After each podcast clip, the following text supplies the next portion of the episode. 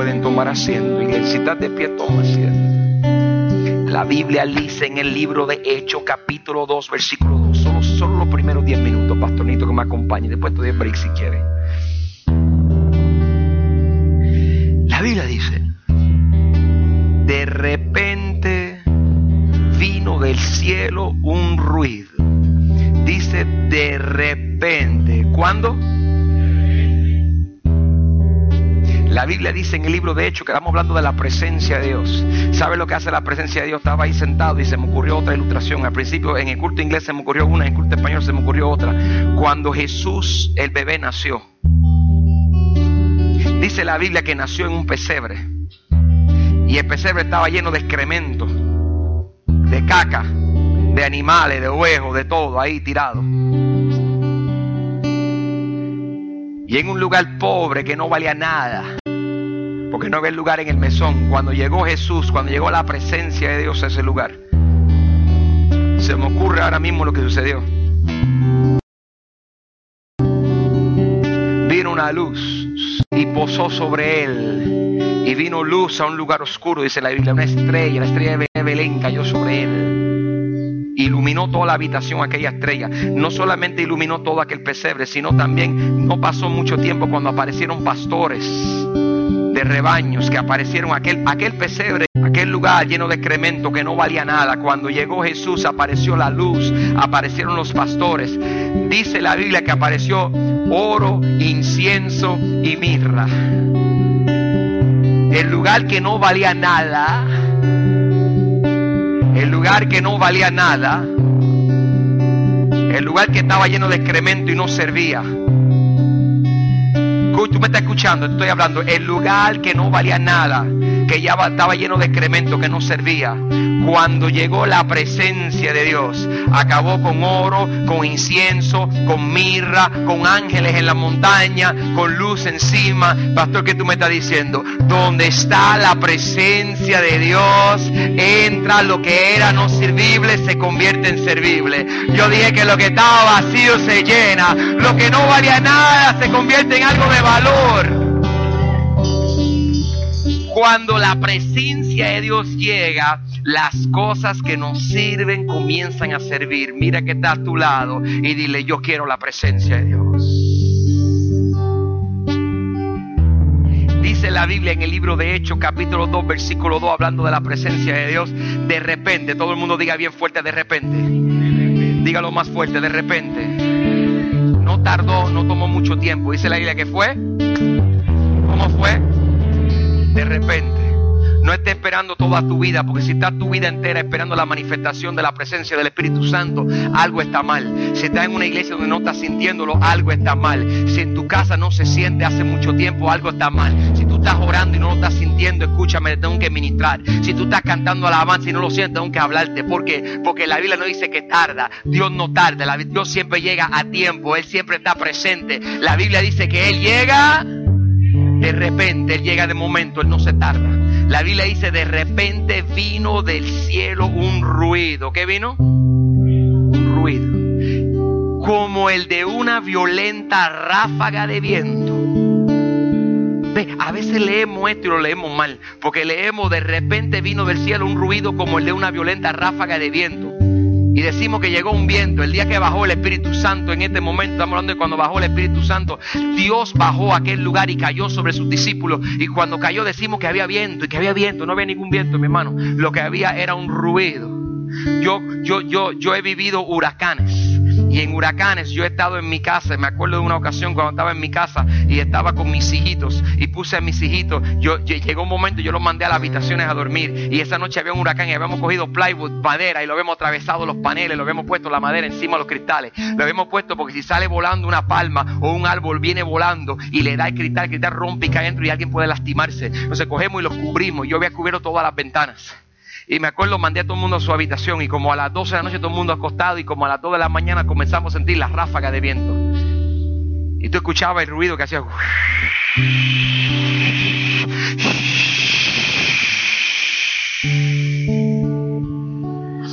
y lo cómico es que tú no podías sentir el viento. Y la razón que no podías sentir el viento era porque, porque de momento tú estabas aquí acostado en esta habitación y en esta ventana comenzaba la ventana. Tú pensabas que el viento venía ahí, de momento lo escuchaba acá. Y tú no sabes de dónde venía, porque lo que hace un huracán diferente es que el huracán no sopla solo en una dirección, comienza a dar vuelta y tú lo sientes de este lado y de aquel lado y de aquel lado y de aquel lado. Entonces tú lo que escuchas no es el viento, lo que te asusta es el ruido del viento. Venía, dice la Biblia, que un ruido como el de una violenta ráfaga de viento, como en un huracán. Una ráfaga de viento que azota y comienza a dar golpes. Y comenzó aquella noche, aquellas habitaciones. Comenzaron a las 2 de la madrugada sentía yo que los paneles vibraban. Sentía yo que las temblaban. Y cuando comencé a sentir eso, con temor de que se saliera uno de ellos, agarré un madre, lo llevé al mismo centro de la, del, del, del, pasillo, del hall de mi casa, y lo puse en el medio y cerré todas las puertas, pensando que no había ventanas allí. Agarré mis niños que estaban pequeñitos, pequeñitos, y los puse al lado mío. Y me acuerdo abrazando yo uno y mi esposo al otro, y cogimos y abrazamos los nenes y pusimos un matre encima de nosotros y nos quedamos allí acobijados. Pero sentíamos aquella ráfaga de viento que llegaba. Y aquella ráfaga de viento se acercaba, mi hermano. And the wind would blow. Y las cosas comenzaron a temblar, las paredes.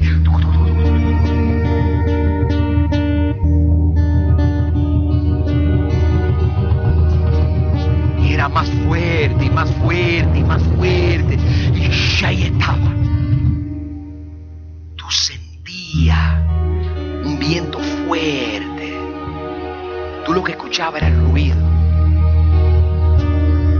Es como lo que estás tocando ahora, un poco más duro. Tú escuchas el viento. Y comienza a vibrar y a azotar la ráfaga. La Biblia dice de repente vino del cielo un ruido como el de una violenta ráfaga de viento y llenó toda la casa donde estaban reunidos. Pastor, ¿qué está diciendo? Los discípulos estaban asustados, los apóstoles estaban asustados porque su Mesías se había ido, había muerto. Y en ese miedo de que su, su maestro, su Mesías, su Dios se fue. ¿Quién en esta noche, estoy hablando de alguien, alguien en esta noche, Oye, este, me dice el Espíritu que, que repite, que repite. No lo agarraste en la primera, te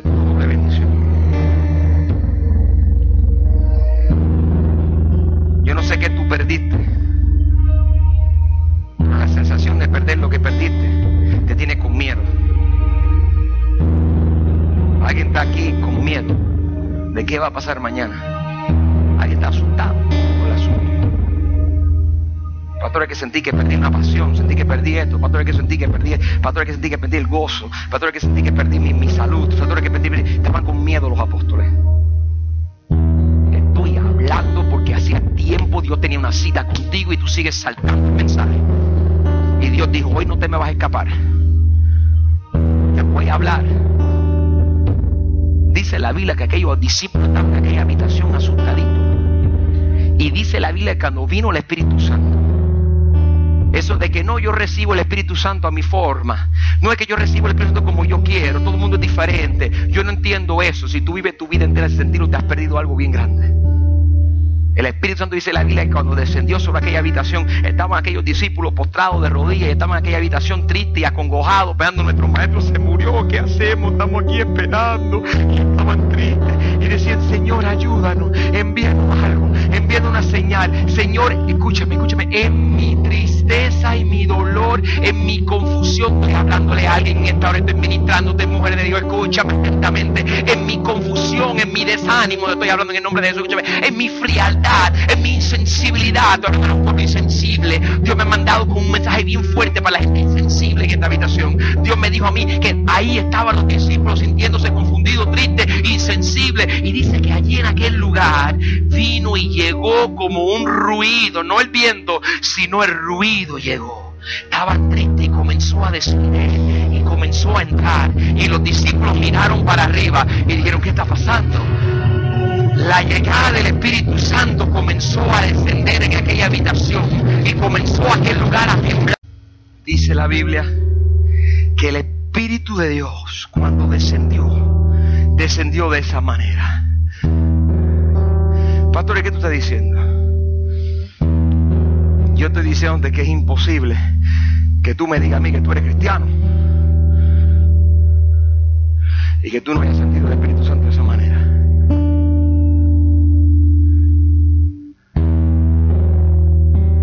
Aunque no te agrade el mensaje, te estoy hablando una verdad.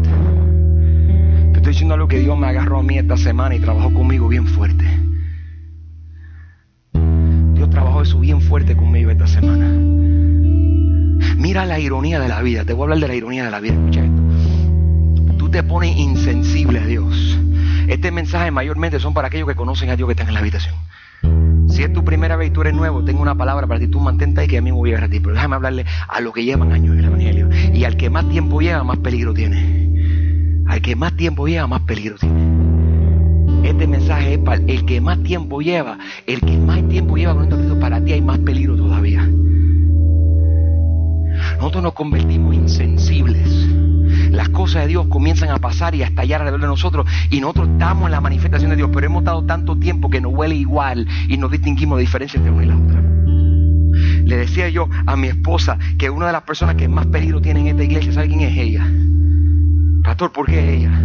Porque me ha escuchado predicar tanta y tanta y tanta y tanta y tanta y tanta y tanta y tanta y tantas veces que es peligroso. ¿Tú sabes quién tiene mucho peligro en las alabanzas? Mike y Jenny. Peligro, peligro peligro, los adoradores tienen un peligro, los músicos, ustedes están en peligro. Pobre, tú estás en peligro, mi hermano. Tú estás en peligro. Tienes un peligro eminente. Tú tienes que estar temblando en este mensaje por dentro. Yo tiene que estar temblando en este mensaje. Los músicos que tienen que estar temblando. Los que están en sonido, ustedes se pueden convertir insensibles tan fácil. Porque es que lo hacemos tanto y tanto y tanto y tanto. Los líderes que están en la fila del frente, tengan cuidado. ¿Por qué? Porque lo hacen tanto y tanto y tanto y tanto que se convierte en una rutina para ustedes. Y funcionamos en automático. Abrimos la puerta y llegamos automático y estamos automáticos y sabemos las alabanzas y sabemos los manerismos y sabemos levantar las manos y sabemos brincar el paso. Aquí estamos, aquí estamos nosotros, queremos llegar allá ante la presencia de Dios y pensamos que es así, que podemos saltar y simplemente llegar. Entonces llega a tu casa y te sientes vacío y te dices, ¿por qué me siento vacío? ¿Por qué me siento desanimado? ¿Por qué me siento así? Y comienza a culpar todo lo que te rodea. La culpa no es de nadie que te rodea, la culpa es tuya porque brincaste un paso. Tú no puedes llegar a la manifestación y la presencia de Dios y tener unción de lo alto y sentir fuego del Espíritu Santo si tú no pasas por el sedazo primero y dices, Señor, aquí estoy. Y comienza a sentir ese ruido que viene sobre ti. Tú tienes que temerle al Espíritu Santo, tienes que temerle temor a la presencia, tienes que decirle, me, me teme, me teme vivir una vida insensible. Y aquí está el problema, le decía yo a Frankie ahorita, ayer, ¿te acuerdas de esta conversación ayer por teléfono? Decía Frankie, Frankie, tenemos que tener cuidado con la insensibilidad, porque mira cómo funciona la vida. Yo le decía Frankie, Frankie, tú puedes dar toda tu vida, y le digo a todos ustedes, ustedes pueden dar toda su vida, y vienen aquí, y cantan alabanza, y levantan la mano, y vienen a la iglesia, y entraron aquí, y vine con mi esposo para acompañarlo, vine con mi esposa porque me dijo que viniera, vine a la iglesia porque era domingo, y pues esa iglesia, ay, me gusta, y como tal la cosa ahí, pues yo voy a pasar una vuelta para complacer. Escúchame, ¿tú sabes cuál es el problema de ser así? Que te has convertido insensible. Mira cómo es la cosa. Oramos y tú te pares, escuchas la oración y te queda como si nada. Y escuchas una canción, una alabanza, y, tú estás así. Y se canta la canción y tú estás así. Esa, esa canción que, que, que, cantó, eh, la, la, última canción que cantó Jenny, la de Levantaré mis manos. Ponme la letra un momentito de esa canción, especialmente en el coro. Ponme, ponme, tú puedes ponerme la letra de esa canción en pantalla. Yo no la voy a cantar, no se preocupen, hermano, no lo voy a maltratar a ustedes. Yo no lo voy a maltratar. Levantaré, Pastorita no iba a cantar, sí voy a cantar. Eh, levantaré mis manos como alcanzando el cielo y gritaré tu nombre hasta quedar el párate. Tiene que temerle a Dios con un temor terrible dentro de ti, que tú no estés sirviéndole a Dios sin eso. La canción dice, levantaré mis manos. Escucha, escucha cómo la voy a levantar. Dilo conmigo. Como alcanzando el cielo y gritaré tu nombre. ¿Hasta qué? Hasta quedar en libertad. Vengo a adorarte. Vengo a adorarte. ¿Tú estás diciendo? Tú estás diciendo. Yo voy a levantar mi mano. Como si yo estuviera tocando el cielo, Señor tú tienes que imaginarte que cuando tú levantas la mano, estás tocando el cielo. Dices, Señor, aquí estoy. Tócame, tócame, tócame, Señor. Siempre me acuerdo el burrito de Shrek. Ni siquiera el, burrito de Shrek en una piden un voluntario y el burrito está en la parte, en la parte que dice, dicen, escógeme a mí, escógeme a mí, escógeme a mí, el burrito saltando. Y yo me miro, yo quiero ser ese burro. Yo quiero ser ese burro. De todos los burros que hay aquí, yo quiero ser el peor. Yo quiero que el burro mayor sea yo. No tengo duda de eso. Yo quiero que si Dios va a tocar a alguien en esta habitación hoy, que sea a mí un gemido, es yo, escógeme a mí, Señor. Cuando levanto mi mano diciendo, escógeme a mí, Señor, yo vengo. Pero, Señor, escúchame, tú sabes lo que yo quiero. Yo quiero que tú no me sueltes hasta que yo quede limpio, hasta que yo quede en libertad. Si vengo con odio, sácalo de mi corazón. Si vengo deprimido, sácalo de mi corazón. Si vengo triste, sácalo de mi corazón. Si vengo con desánimo, sácalo, hazme libre. Si tengo vicio con el cigarrillo, quiébramelo. Y tengo vicio con la droga, rómpemelo. Y tengo vicio con la pornografía, sácalo. Y estoy en fornicación, rómpelo. Y estoy en adulterio, sácalo, Señor. Yo vengo a adorarte y yo quiero levantar mis manos como tocando el cielo y quiero adorarte para que me libere en este mismo momento. Porque para el hombre no hay fe imposible, pero tú eres el Dios soberano. Libérame de todos mis males, escógeme a mí. Entonces tú no. Que ellos brinquen para el iPhone. Cuando yo diga quién quiera la presencia del Espíritu Santo en su vida, usted procure mover para el lado y dice que no la cuidado conmigo, esto es mío. ¿Cuántos levantan las manos y quieren la presencia del Espíritu Santo en su vida? Dice, yo quiero más de Dios. Y aquí viene el problema. La Biblia dice que vino como un ruido. Pastor, ¿qué está diciendo? Era un estruendo. Es imposible que tú estés en la presencia de Dios y que tú no lo sientas. Pastor, pero es que yo estaba en culto donde yo veo que, que está al lado mío está llorando y yo no. ¿Tú sabes por qué? Porque tú no estás haciendo la fila. Me estás haciendo la fila equivocada. Tú tienes que llegar con expectativas. Tú tienes que tener cuidado, porque le decía yo a Frankie, vamos a volver con Frankie. Le decía yo a Frankie que el problema de ser insensible era lo siguiente, y él, me confesó. Vamos a tirarlo en medio. Si no quiere estar en medio, que se quite el diaconado, porque para qué se metió, ¿verdad? Se mete al ministerio no se mete por título, se mete para servir, dar ejemplo. Y Frankie me dijo, pastor, yo te voy a ser franco, yo me he puesto insensible últimamente. Y yo no sé, y yo, yo estoy luchando con eso, pastor. Y yo le dije, ¿tú sabes cuál es el problema, Frankie? Y hubo un silencio un minuto. Y ¿tú sabes cuál es el problema? Que cuando es hora de orar, y cuando es hora de clamar, y cuando es hora de adorar, nosotros nos ponemos insensibles. Yo te entiendo porque yo me he puesto igual. Y aquí está el problema, que se te caiga la nena tuya en un hospital intensivo, en un coma, para que tú veas cómo tú vas a tirarte de rodillas y clamar como si no hubiera mañana vas a clamar, estate en un carro de accidente con tu hijo al lado, con tu mamá muriéndose, con tu papá muriéndose, con tu esposo, tu esposa, y tú miras para el lado y lo ves ensangrentado, y tú estás clamando con todo tu gemido y quieres la manifestación del Espíritu Santo, todo que lugar. Y estás volviéndote loco por buscarle a Dios. Tú quieres a Dios como deba, como pueda, como tú puedas, tú estás buscando. Y ese es el problema, que hiciste la fila cuando no te quedaba más remedio. Y entonces, ¿qué pasa? Pastor, pero Dios me va a responder. Yo no estoy diciendo que Dios no te va a responder. Lo que estoy diciendo es que quizás como estás insensible, Él se manifieste y te brinque a ti. Y tú no te percates ni siquiera que Él estuvo en la habitación y te pierde la bendición.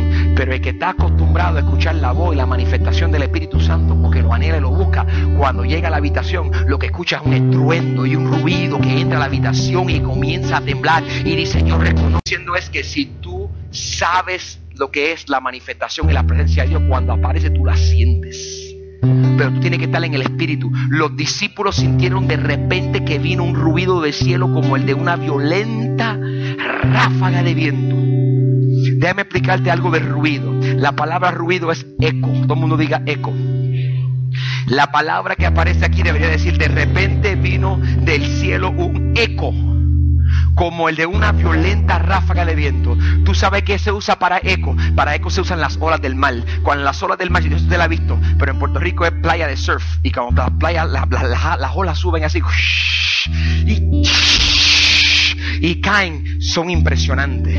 Tú te paras en un risco y tú miras las olas dándole a la montaña y tú echas para atrás con miedo, dando dan cantazo así. Eso es un eco, es una ráfaga, entra de cantazo. Cuando el Espíritu Santo llega, llega con una manifestación feroz y entra y hace pastor, pues si es yo no lo quiero. Este es el problema, que te hace falta que entre así porque tu corazón se pone duro. Y si no entra de cantazo, tú no lo vas a poder sentir.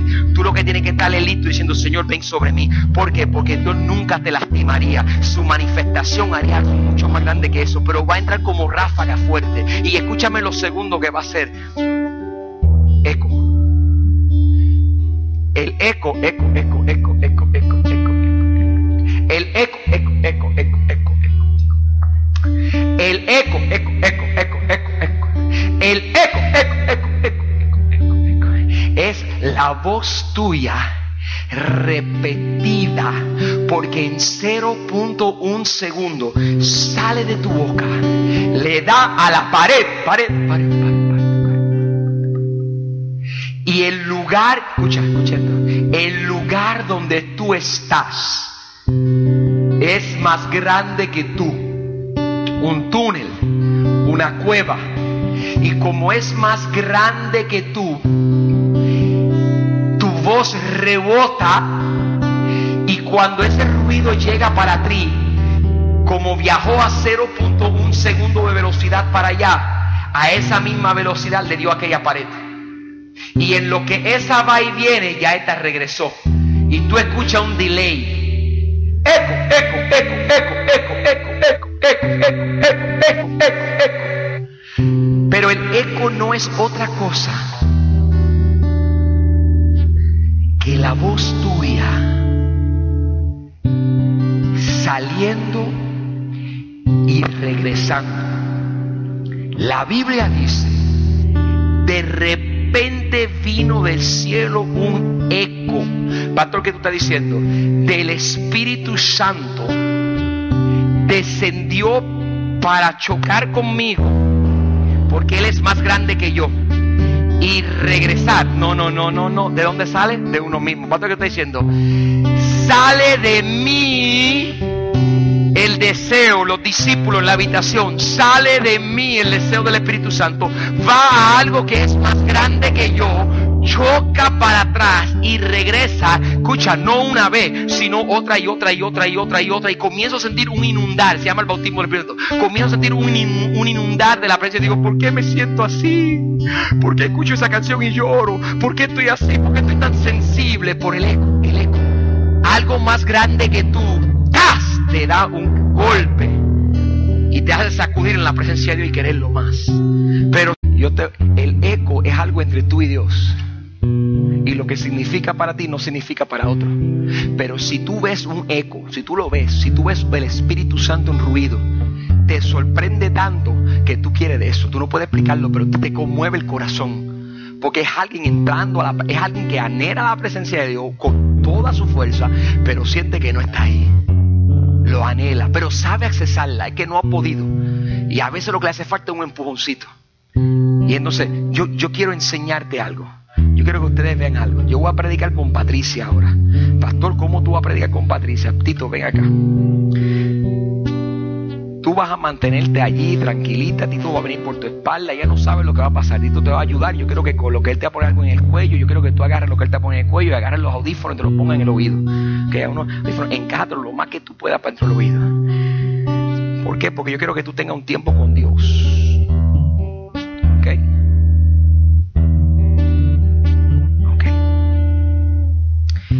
Yo voy a darle a Patricia un tiempo solo con Dios solo con Dios. Yo te voy a dar, yo sé lo que tú anhelas. Y las primeras palabras te lo van a decir. Las primeras palabras te lo van a decir. ¿Ok? Pero antes de eso, yo voy a agarrar este manto.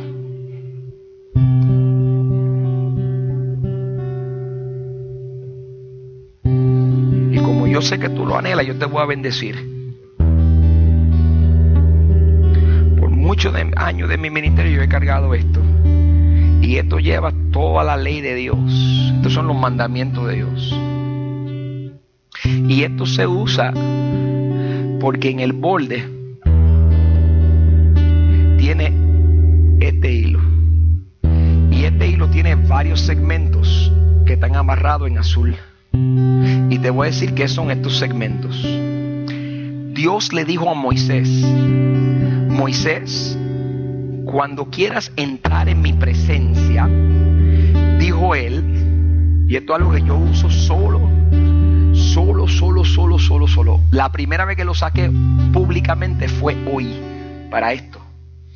Esto se usaba en el pueblo judío para orar. Dios le dijo a Moisés, Moisés, cuando tú que Moisés subió a la montaña y vio a Dios y después de eso él quería estar allí todo el tiempo, pero no podía, él quería, pero no podía, no se sentía merecedor, no se sentía digno. Él pensaba que él le había fallado a Dios, que no era todo lo que Dios quería para él, te estoy hablando. Se colocó esto sobre la cabeza y era como el Espíritu Santo, Dios caer sobre. Y esto era él decir, Señor, que nada me distraiga esto es lo que significa esto, que tu ley esté sobre mí, que tus mandamientos sean más que cualquier otra cosa. Y en la puntita, toca esa nada más, ahora tócala. Habían líneas azules. Y por cada línea azul significaba tu generación. Esta es la mía. La primera, lamentablemente, no está en mi descendencia, está la de mi esposa. La primera es abuela Juanita. Pastor, ¿quién es Juanita? Es la mamá de la mamá de mi esposa. Una mujer devota al Señor que le enseñó a mi esposa temor a Dios. La segunda son mis padres que están aquí y le sirven a Dios. Y porque mis padres decidieron servirle a Dios, yo pude amarrarlo. Tengo una segunda generación la tercera es más grande porque esta es la mía. Ahí está Josué, Sara, Daniela, Cristian, mi esposa, yo y mis primeros hijos espirituales. Ahí está tú. En la cuarta están los que han de venir yo he declarado de antemano que los hijos de mis hijos le servirán a Jehová.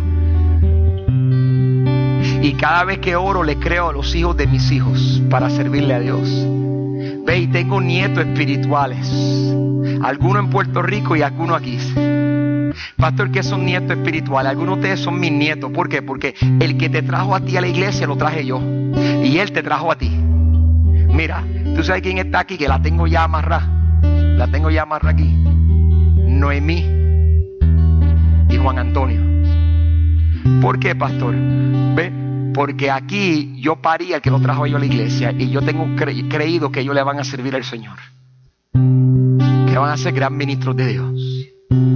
Y entonces yo estoy listo para preparar mi próxima generación.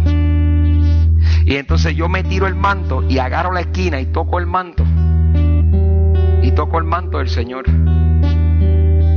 En Cantar de los Cantares, el amado le dice, la Biblia dice que David dice que la amada buscaba al amado, decía, te busco y te anhelo y te anhelo más que nada en mi vida. Necesito encontrarte y necesito estar contigo. Dice la Biblia que aquella mujer salió, el que conoció al Espíritu de Dios salió y necesitaba la presencia de Dios. La necesitaba porque sabía que se moría sin ella. Era como una mujer sin su amado y ella necesitaba a su amado y quería acercarse a ella. Ella era la hija de Sión. Ella tenía que danzar en la presencia del, Dios vivo, porque ella sabía que era entre él y ella y que ella no podía. Y ella le quiere decirle, te amo, eres mi todo. Y cada uno de ustedes tiene su eco en su propia manera. El eco de ella es ella tocando la presencia de Dios, donde ella lo que quiere decirle, Dios te amo. Es una mujer enamorada de Dios que le dice a Dios, Dios te amo a ti por encima de todas las demás cosas. Las cosas de esta vida no me importan. Las cosas por las cuales me estoy preocupando no deben preocuparme, Señor. Lo que me preocupa solamente es tu presencia y te anhelo solo a ti. Y entonces yo lo veo en libertad está ella. Dice, pastor, ¿y dónde está ella? Ella está en la presencia y la morada de Dios.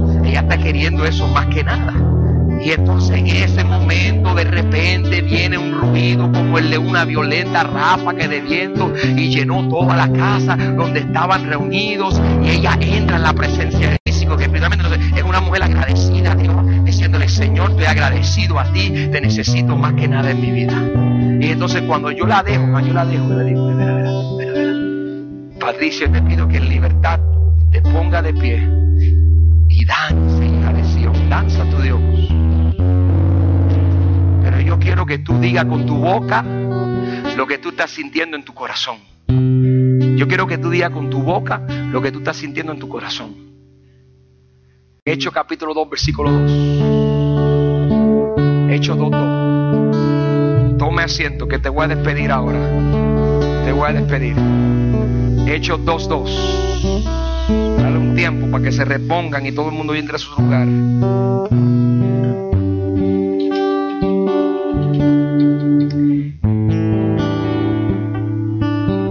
Escucha la bendición de ser sensible al Espíritu Santo. Esta casa que estaba vacía, aquel pesebre que estaba vacío. Mira lo que sucede. De repente vino del cielo un ruido como el de una violenta ráfaga de viento. ¿Y qué hizo? Iglesia, ¿qué hizo? ¿Qué hizo iglesia? ¿Qué hizo iglesia? Dice la Biblia que tu casita, que tu corazoncito, escucha Jorge, que tu, que tu negocio, escúchame Moni, Moni, escucha, escucha, escucha manita, ¿te acuerdas cuando llegué aquí tu casa estaba vacía? Y ahora se ha llenado, dice Jehová de los ejércitos. Tú lo sabías, tú decías, el pastor viene, ¿te acuerdas? Tú decías, viene un varón de otra tierra lejana, ahora lo profetizó, ¿te acuerdas, Mónica? Dios, viene varón de tierra lejana a enseñarnos cosas que no hemos entendido y a impactar la iglesia. Yo no sé dónde vamos a meter personas en esta iglesia porque está llena toda la casa donde estaban reunidos los hijos de Dios llena toda la casa. Dios llena toda la casa. ¿Qué hace Dios? Llena toda la casa. Búscate cinco personas y dile, mi casa será llena de Dios, mi casa será llena de Dios, mi casa será llena de Dios, mi casa, tu casa será llena de Dios, mi casa será llena de Dios. Me hacía falta dos, eran dos, eran dos. Tu casa será llena de Dios. Jeremy Jacob lleno de Dios.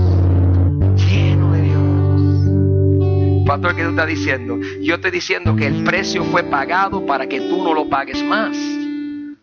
Pastor, ¿qué tú estás diciendo? Yo estoy diciendo que Él, el Cristo, Cristo, Cristo, escucha, Cristo venció la cruz del Calvario el día de resurrección. Pastor, ¿qué tú estás diciendo? Que la piedra se movió y el que estaba muerto ya no estaba, sino que el que estaba muerto resucitó. Se levantó de aquel lugar y se fue para el cielo con una paz adentro increíble y un gozo. ¿Por qué? Porque sabía que su sacrificio te había dado a ti y a mí la victoria de los siglos de los siglos.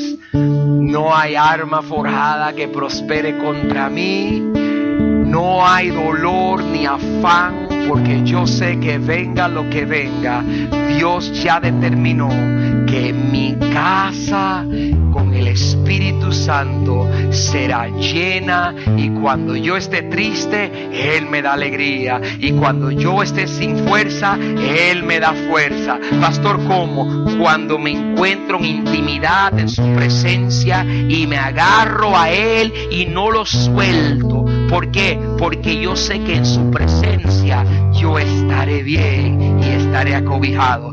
¿Cuántos salen con la promesa del Espíritu Santo llenando tu casa? ¿Cuántos lo creen? ¿Cuántos salen de aquí creyendo? ¿Cuántos reciben esa bendición? ¿Cuántos reciben esa bendición? Ahora, ahora, yo voy a despedir, pero no puedo despedir. ¿Por qué no? Porque está el que vino por primera vez y está asustado. El que llegó por primera vez dice, este pastor hizo un trance en el altar ahí.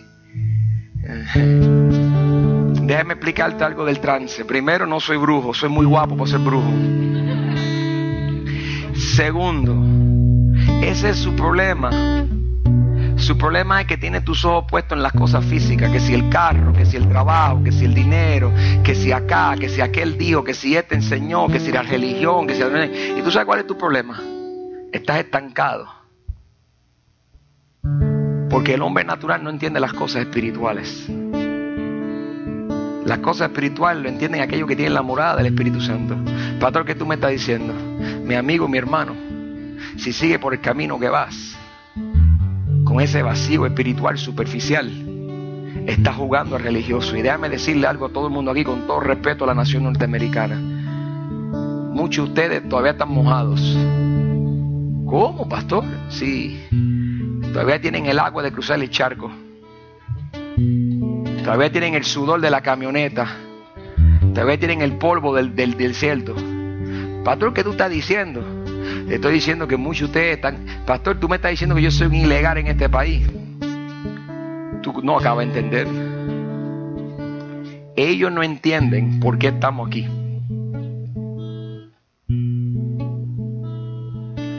Nosotros estamos aquí porque esta nación está insensible a Dios. Y Dios está buscando en los últimos días, no de esta tierra, decía Dios, sino le dijo a la samaritana, en otro tiempo, en otro lugar vendrán adoradores que adoren en espíritu y en verdad.